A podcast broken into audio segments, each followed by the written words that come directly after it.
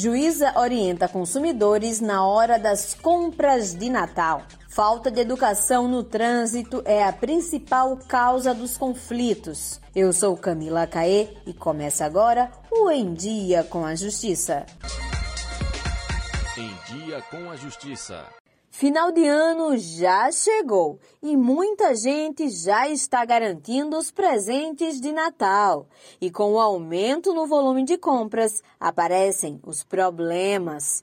A juíza Maria Verônica, do primeiro juizado especial de Maceió, aconselha os consumidores a serem cuidadosos na hora de efetuar uma compra. Os principais cuidados que o consumidor deve ter no momento de comprar os presentes de Natal é, primeiro, se a compra for presencial, verificar se a loja permite a possibilidade de troca ou se a política da loja é de que é, não, não se faz troca, dependendo do tipo da peça, se for roupa íntima, se for produtos em promoção. Então, assim, o consumidor tem que ter todo cuidado nesse aspecto. E se a compra for for pela internet, verificar se aquele site é confiável e principalmente se a modalidade de pagamento pela qual ela irá é, é, é, fazer a sua compra, se é uma modalidade segura, se oferece segurança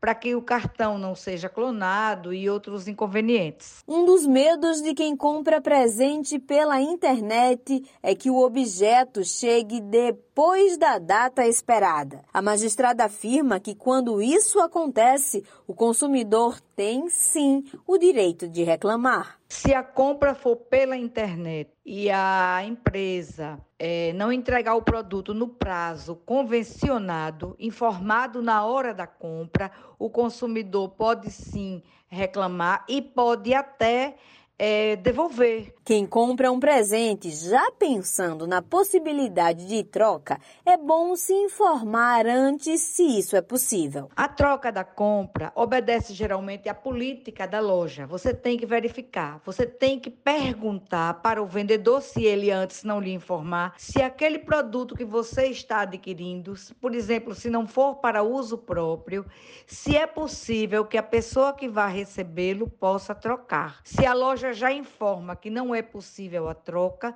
você não pode obrigar, desde que a loja informe. Mas se você comprou um objeto de forma virtual e depois se arrependeu, você pode desistir dessa compra em um prazo de até sete dias, como esclarece Maria Verônica. O direito de arrependimento do consumidor é o direito que o consumidor tem de desistir da compra após sete dias é, da chegada do produto. Ele não precisa ter motivo. Ele comprou, o produto ainda não chegou ou tem apenas seis, até o sétimo dia, apenas sete dias que o produto chegou, ele pode sim desistir da compra, porque as compras pela internet elas são suscetíveis de desistência no prazo de até sete dias. Dezembro, mês de festas, confraternizações e de muito trânsito. E, infelizmente, mais carros nas ruas resulta também em mais conflitos. E a falta de educação dos condutores é o principal motivo desse problema, como destaca a juíza Luciana Sampaio, do Juizado de Trânsito da capital. É preciso que os motoristas sejam mais cautelosos. E quando eu falo, aliás, os motoristas não, os atores do trânsito em geral, motoristas, ciclistas, pedestres, motociclistas, né? há um número muito grande de motociclistas circulando aqui nas ruas do nosso estado. E isso, inevitavelmente, às vezes redunda em acidentes desnecessários. Né? Se a pessoa tivesse tido uma cautela mínima, o acidente teria sido evitado. Acidentes com motociclistas também são casos recorrentes na unidade judiciária. Os motoqueiros ainda se envolvem em bastantes acidentes aqui. E, assim, é lamentável, é triste que muitas vezes, né, um acidente envolvendo um motociclista e um veículo, lógico que o motociclista, na maioria das vezes, vai sair lesionado fisicamente, né? E isso é muito triste, né? Porque chegam, as, as, é, invariavelmente, vários, muitos deles sequelados, né?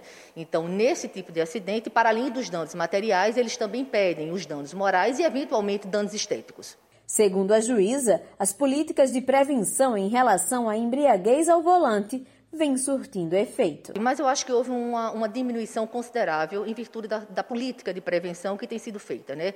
É, pelo Detanã, pelo Estado de Alagoas como um todo. As pessoas pensam hoje em dia muito mais é, em beber e tomar o volante, né? Porque vão passar pelo constrangimento de, se pegos, irem uma delegacia, lavratura né, de, um, de um termo de prisão em flagrante delito, né? É, o delito de embriaguez ao volante está previsto no Código de Trânsito, no artigo 306, e comporta e prevê uma pena de seis meses a três anos de detenção, além de multa e da proibição de se obter a permissão é, para dirigir. Luciana Sampaio também destacou a importância do Código de Trânsito Brasileiro, que está ainda mais rígido. Funciona, é um código que abarca as diversas situações é, ocorridas ou eventualmente ocorridas no ambiente do trânsito. É, ele, ele, já teve inúmeras né, alterações e essas alterações vieram né, dinamizar ainda mais esse contexto, esse ambiente. O trânsito é, é mutável, né? É mutável, né? É, é, é dinâmico e depende essencialmente é, da conduta dos atores que nele atuam. Né? Então, não adianta o motociclista é, trafegar de forma segura e o pedestre não fazer. É, ou o condutor do veículo está seguindo as regras de trânsito e o motociclista ou o ciclista não observar tais regras. Então, é preciso que todos trabalhem, que todos se conscientizem das regras e da necessidade né, de tornar o trânsito um ambiente mais seguro para todos nós. O Em Dia com a Justiça fica por aqui. Para saber mais sobre as notícias do Poder Judiciário, é só acessar tjl.juiz.br e seguir o Tribunal de Justiça nas redes sociais. Até mais!